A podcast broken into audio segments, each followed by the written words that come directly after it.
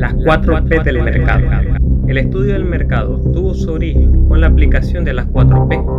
Producto, precio, plaza y promoción. Veamos a continuación de una forma fácil de entender el significado de cada una de ellas. El producto es lo que se está ofertando, lo que deseas vender, tomando en cuenta sus atributos y características. El precio es el valor que será cobrado por la solución que ofreces a tu cliente. Será el pilar fundamental del éxito de tu empresa.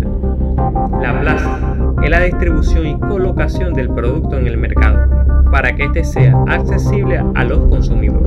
Y por último, la promoción consiste en promocionar tu marca, hacer que el mensaje que quieras transmitir llegue al público para transformar tu emprendimiento, dar a conocerlo a través de diversos medios, tales como radio, televisión y redes sociales.